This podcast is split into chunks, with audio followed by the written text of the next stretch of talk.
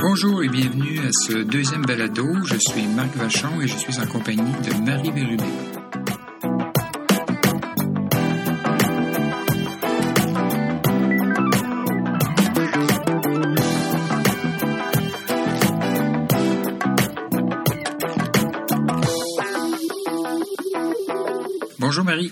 Bonjour.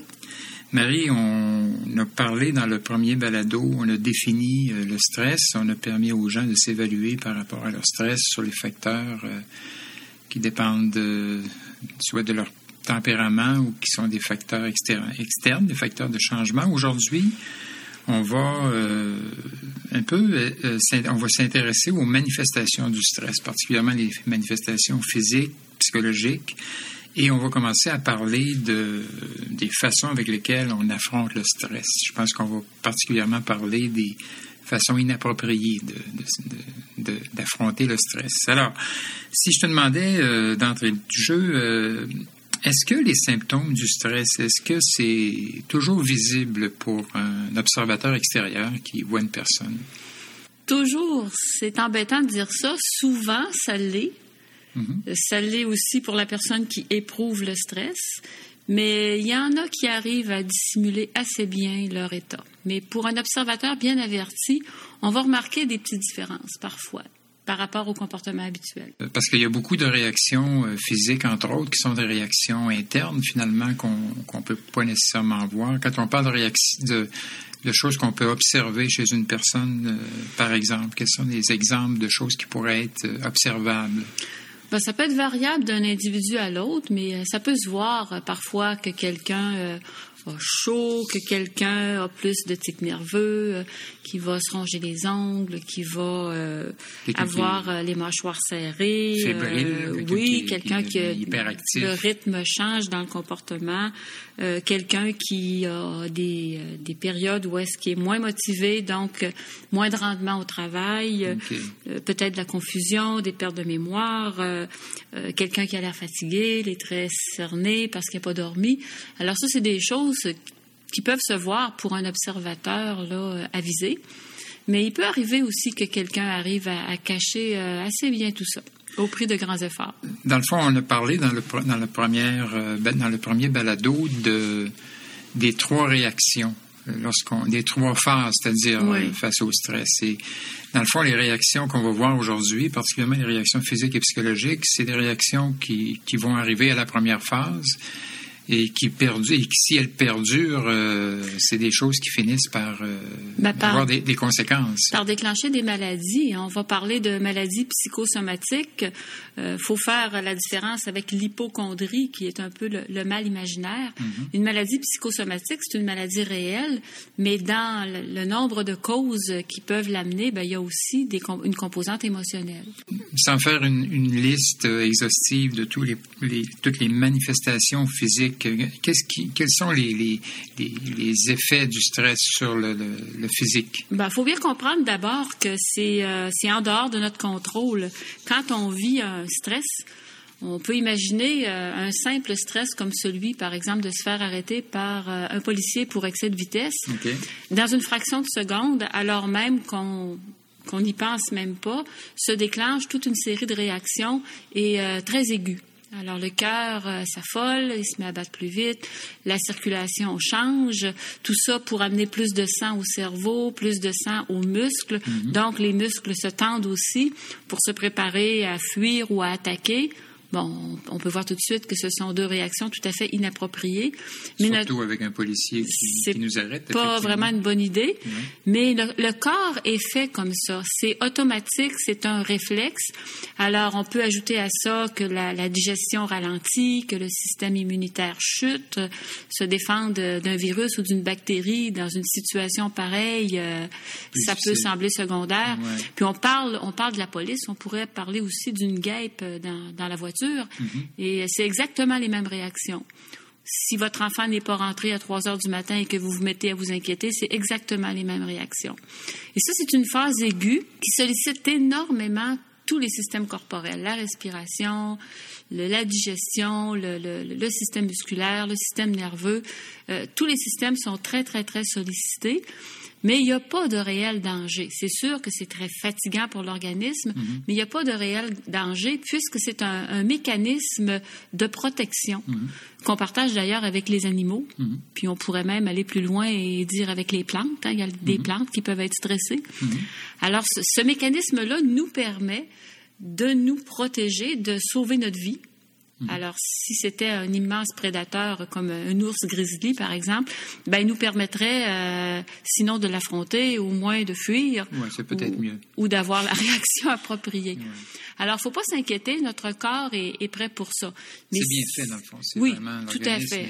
Tout à fait. Se défend à ce moment-là pour pas être... Euh, Imaginez quelqu'un qui serait pas capable de, ressentir la douleur, ben, il pourrait mourir d'une brûlure, il pourrait mourir d'un simple stresseur. Alors, euh, c'est correct. Le problème, c'est quand c'est comme ça tout le temps ou quand les stresseurs euh, sont là tout le temps et que là, l'organisme risque de se fatiguer. Mm-hmm. Alors, c'est là qu'on va parler de la deuxième période. On avait dit la dernière fois qu'il y avait une phase de résistance. Alors là, Dieu merci, toutes les réactions s'atténuent, sont là quand même. Qui, euh, et, on sait aujourd'hui, avec les stresseurs qu'on vit dans le milieu du travail surtout, comment ça peut durer longtemps une période de résistance. Alors, on se retrouve avec euh, des malaises euh, de digestion, des problèmes de sommeil. On peut avoir mal au dos, mal au cou, mal à tête digérer plus ou moins bien. Bon. Des problèmes de libido, des problèmes. Bien sûr, et c'est pas grave d'avoir des problèmes de libido pendant les 20 minutes que le policier vous arrête. Hum. Mais d'en avoir pendant six mois, un an, deux ans, ben, ça peut être difficile et amener hum. d'autres euh, difficultés. Alors là, c'est pour ça qu'on l'appelle la phase de résistance. Dans le fond, l'organisme résiste. Combien de temps? Mais on n'a pas toutes les mêmes limites. Alors c'est là qu'il commence à y avoir un, réel danger à long terme pour la santé. On n'a pas tous les mêmes limites, puis on n'a pas tous les mêmes faiblesses non plus. C'est-à-dire qu'il y a... c'est vrai certains. Euh, bon, si j'ai une faiblesse euh, du côté de mon système digestif, ça se peut qu'un des problèmes que je vais développer, ce sera des ulcères d'estomac. Ça va se jeter là, alors que, que quelqu'un. Oui, euh, c'est ça. Parce qu'on parle aussi, quand on parle de maux de cou, il faut faire attention parce qu'il y, y, a le stress de position qui n'est pas un stress lié à. un, agent extérieur incontrôlable, mais c'est le stress de posture à l'ordinateur. Ben, c'est un stresseur mécanique il euh, n'y a personne qui a été conçu pour travailler à un ordinateur 35 euh, heures par semaine. Le corps est fait pour bouger. Alors, c'est un stresseur qui n'est pas psychologique, mais c'est quand même un stresseur. Alors, si vous avez la mauvaise chaise, l'écran à la mauvaise hauteur, euh, mm. ou tout simplement si vous bougez pas suffisamment, ben, on peut créer un stress. On, a dit, hein, le, stress, à l'origine, c'est tout à fait physique. On dit qu'il y a euh, au-dessus de 50% des consultations chez les médecins ces années-ci qui sont euh, reliées au stress. Oh, je le croirais. Je le croirais. Alors, les gens consultent souvent pour un problème physique comme, bon, le l'estomac, maux de tête. Ben, c'est ça la maladie psychosomatique. Hein. C'est que la, maladie est réelle, mais dans les causes, on peut retrouver des facteurs très, très modernes qui, mm-hmm. euh, qui sont liés au stress. Puis, tu as raison de dire que chacun a sa, sa faiblesse. Son tendon d'Achille, si on peut dire. Euh, on n'a pas tout, on va pas tous réagir de la même manière euh, aux grandes fatigues ou aux stresseurs. Et c'est même vrai du côté psychologique. Hein. Mm-hmm. Il y a des personnes qui vont plus verser dans, on peut en profiter peut-être pour parler des, de qu'est-ce qui se passe sur le, qu'est-ce qui peut se passer sur le plan psychologique. Ben, il y a des personnes qui vont développer plus des troubles de, l'ordre de l'anxiété. Oui. Alors, euh, d'autres vont plus aller vers la dépression. D'autres vers l'agressivité. D'autres euh, carrément. Ben, la, colère, c'est une émotion saine, mais mhm. quand ça dégénère en, agressivité. ou en violence, euh, on en a parlé un petit peu la dernière fois mhm. aussi. Mhm. Pourquoi un va être plus anxieux et l'autre plus dépressif? Question de tempérament, question d'apprentissage. Alors, euh, on n'est pas tous pareils dans nos réactions, même si parfois les causes sont similaires pour euh, beaucoup, beaucoup d'individus. Il euh, ne faudrait pas oublier notre troisième étape. On a parlé de la résistance, où est-ce que bon, les, le corps est, moins sollicité, mais il l'est toujours. La troisième étape survient lors du règlement de la situation, mm-hmm. ou du non-règlement de la situation. C'est-à-dire, à un moment donné, le corps a ses limites et il va y avoir effondrement de, de, de tous les mécanismes. Alors, c'est là qu'arrive la maladie. La maladie physique, alors, si on parle du cœur, ben, les maladies cardiaques, les, les maladies pulmonaires, les, les, les maladies digestives, euh, les problèmes musculaires chroniques. Euh, euh, Et psychologiquement, la dépression.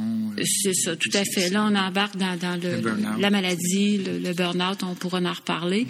Et ça, c'est vraiment l'effondrement, ce que Anne Célier appelait la détresse. La détresse. La détresse. Ou encore, on a réglé notre problème, on a trouvé des solutions, on a plus de contrôle sur nos réactions et on, va s'adapter. Exact. Et on pourrait même dire s'adapter, c'est pas nécessairement se résigner là. Hein? C'est s'adapter, c'est faire quelque chose avec ouais. la situation. On aura peut-être l'occasion d'ailleurs de ouais. parler de la différence entre la résignation et la résilience. La résilience. Euh, on va parler un peu euh, en terminant justement euh, sur, de, des façons qu'on a d'affronter le, le, stress, des réactions qui sont défensives, qui sont bon. On parle de de, de, réactions euh, qui sont pas nécessairement très bonnes, comme euh, prendre de l'alcool, euh, trop manger, euh, s'étirer dans l'hyperactivité. C'est des moyens qu'on va prendre parfois de façon maladroite. La drogue, les médicaments. Oui, ça endort le mal temporairement. Ouais. Mais c'est sûr que ça crée d'autres problèmes. C'est pas certain que ça nous aide vraiment. Alors, mais parfois, quand on n'est pas trop conscient de ce qui nous arrive, ben, on s'aperçoit que tiens, euh, quand je prends un petit verre euh, d'alcool avant de me coucher, je dors mieux. Mm -hmm. euh, quand je, je fume, je me sens paradoxalement plus détendu. Euh, manger, euh, ça me fait du bien, un peu comme quand j'étais enfant et qu'on calmait mon bobo avec un biscuit. Ouais. Bon, alors, il y a toutes sortes de moyens comme ça qui sont efficaces à court terme ou qui sont qui font du bien temporairement mais qui ne règle pas le, okay. le problème. Le jeu, hein, est un, le jeu, c'est une autre dépendance. Une dépendance. Hein. Oui. Euh, on, dit, on dit souvent, euh, quand on prend de l'alcool pour noyer son problème, les problèmes savent nager, malheureusement. Malheureusement. Ouais. Et, et, parmi les conduites euh, inappropriées, ou en fait, euh, on parle beaucoup, tu parlais tout à l'heure de l'agressivité, c'est sûr qu'il la violence, et on parle beaucoup dans les milieux de travail ces années-ci de, de harcèlement. De, de harcèlement de... Ouais. Ben, si on voulait être plus psychologue, là, parce qu'on on est en psychologie, on peut mettre des mots sur chacune de ces façons-là d'agir. Hein. Ouais. On parle, on a déjà tous entendu parler des mécanismes de défense, ouais. mais tout ça, ça en fait, ça en fait partie. Alors, si on en parlait brièvement euh, de ces mécanismes les plus courants. Tu parlais tantôt boire, manger, trop manger. Mm -hmm. Ça ressemble beaucoup à la régression, ça. Okay. Hein, on, on, se réfugie dans des conduites qui marchaient bien quand on était enfant. Mm -hmm. C'est comme revenir en arrière, puis essayer quelque chose qui me consolait quand j'étais petit et qui avait une déception, qui avait euh, un événement traumatisant quelconque. Comme par exemple bouder. Euh, bah, bouder, c'est clair. Ou, ou faire une colère comme quand j'étais enfant. Tout à fait. Je, tout à je fait. saler ma colère. Tout ça, c'est des mécanismes qui s'apparentent à la régression. Régression, ça veut dire revenir en arrière. À, un, à une conduite que j'ai déjà eue, qui, qui est inefficace, mais qui finalement est peut-être la, la, seule que je connais. C'est ça. Oui, c'est ça. C'est un répertoire de réponses plutôt Limité. mince. Limité. exact. Il y a aussi, euh, on parle, euh, bon, on parle du refoulement. C'est sûr que c'est plus connu, je dirais. Ouais. Euh, essayer de. Celui-là, il est plus, il est plus difficile à, à reconnaître pour la personne qui le vit parce qu'il est inconscient. Euh. C'est envoyer dans l'inconscient là les émotions qui sont désagréables. Ouais. Ce que je veux pas ressentir, je l'oublie je l'oblitère complètement. Mm -hmm. C'est euh, loin, loin, loin derrière et, et c'est inconscient. C'est très okay. différent de supprimer volontairement un okay. souvenir. Okay. Ça, on peut décider et ça peut même être sain à l'occasion. Il ouais. hein, faut, faire être, des ça nuances. Ça peut se faire consciemment. Ça, ben oui, si vous souffrez, par exemple, de la situation en Afghanistan, ça vous stresse de penser qu'il y a des êtres humains qui vivent ça, exact. vous pouvez décider consciemment que, étant donné que vous n'avez pas de contrôle sur la situation, ben de, de moins penser à ça. Et c'est pas nécessairement euh, mauvais. C'est une conduite qui peut être adaptée. Oui, ça peut être adapté. OK. Alors que le refoulement ne l'est pas nécessairement. Euh, rarement. Mais je, dirais même jusqu'à dire jamais. OK. Il y a le déni aussi. Est-ce que le déni, c'est pas très près de la suppression? Déni- dans le fond, nier la réalité, nier les faits, euh, Ben, faire semblant qu'il n'y a pas de problème. Ça va encore plus loin, je pense, parce qu'on peut, alors que la suppression euh, nous permet de, de rester relativement en bonne santé, euh, nier qu'on a un cancer, nier qu'on soit malade, nier que qu'on vit un deuil, euh, nier qu'on est affecté par une situation, ça peut être très très très nocif là, pour notre santé. Il y a un mécanisme de défense en psychologie euh, qui s'appelle la formation réactionnelle. Ça a un nom compliqué, hein? Ouais. Faire de la formation réactionnelle, c'est, euh, on pourrait donner une situation qui est courante. Ouais. Mettons que vous avez à votre travail un collègue ou, une collègue qui vous tape sur les nerfs, mais à vous en donner de l'urticaire. Et à chaque fois que vous le rencontrez, vous êtes euh, trop gentil, OK. très euh, recevant, très euh, faux d'une Ouais. certaine façon avec cette personne-là pour pas que ça paraisse. Ouais. Alors vous en faites comme un peu trop Ouais. pour euh, cacher le vrai, sentiment que vous éprouvez. Et avec, souvent avec exagération. Oh oui, l'autre le sent. Si, moindre- si l'autre est moindrement sensible, il sent qu'il y a quelque chose qui va pas là. Il va dire, il a, ça se peut pas, là.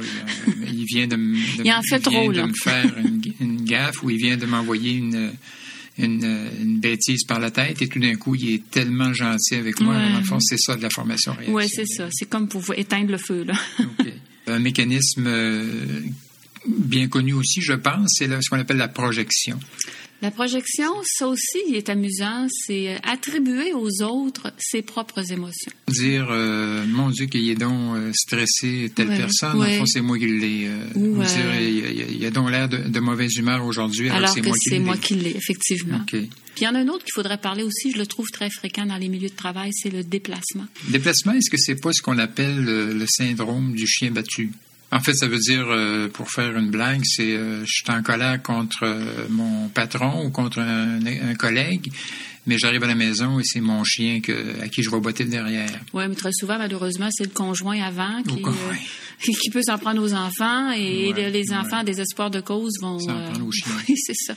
Alors, le déplacement, c'est prendre mon émotion et, euh, Ben, au lieu de la diriger vers la bonne source, Ouais. la bonne, euh, c'est, c'est le- l'envoyer à côté. La réaction est bonne, mais l'objet qui en fait les frais n'est pas le bon. OK. Et, et tu disais dans les milieux de travail fréquents, qu'est-ce, comment on va voir ça? Ben, des, des conduites de manipulation, des, euh, euh, des, des gens qui sont, ben, prenons juste la rage au volant. Ouais. Tu sais, bon, ouais. Euh, vous en voulez pas vraiment à la personne euh, que vous klaxonnez Ouais. à ce point-là.